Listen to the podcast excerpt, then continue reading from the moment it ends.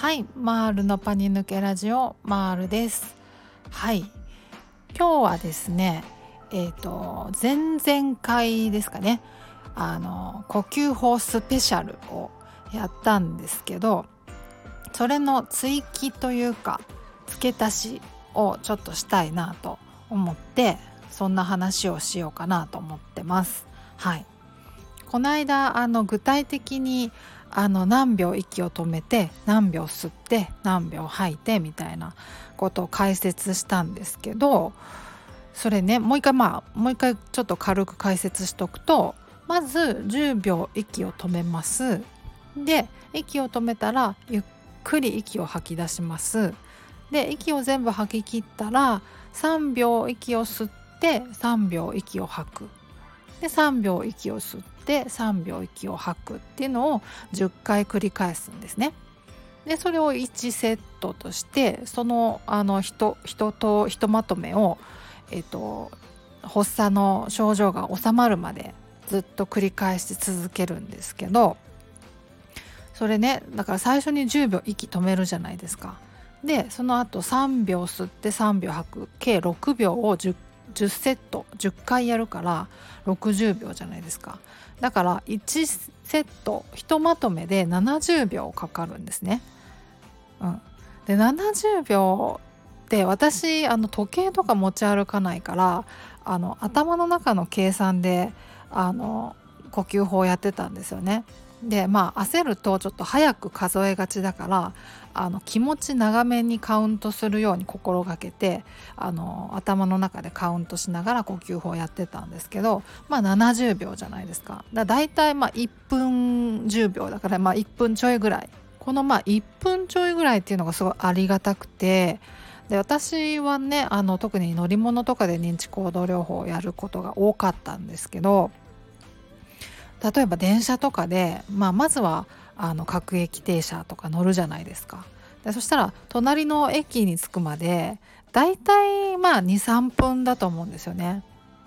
まあそれもあの今携帯とかねネットで調べたら時刻表あのすぐ分かると思うんでその時刻表を事前に調べといてあの保存しといていつでも見れるようにしてたんですけどまあ大体23分ですね、うん、隣の駅まで。なのでその呼吸法を、まあ、ひとまとめやったらだいたい1分ちょいだからそれを2回とか3回やればだいたい次の駅に着くんですよ。だからこう漠然と次の駅まであと3分とか思ったらなんか永久に着かないんじゃないかぐらいのあの長さに感じるんですけど呼吸法でいうところのだいたい3セットで次の駅に着くぞっていうのが分かるとなんかすごいモチベーションになるんですよね。うん、だからすごいそういう乗り物に乗る練習の時とかも特に本当に支えになってくれた感じがしますね。うん、もう最初のうちはあの効果もなかなか感じられなかったりするんですけどあの少しずつ症状収まってくるなっていう感じはわかるんですけどあの劇的な効果は感じられないからなんか続けてもう本当に意味あるのかなとか思ったりしちゃうと思うんですけどあのその呼吸法であの秒数をカウントできるっていうそれだけでかなりあの支えになってくれてたんで、うん、あのすごいいいですよ。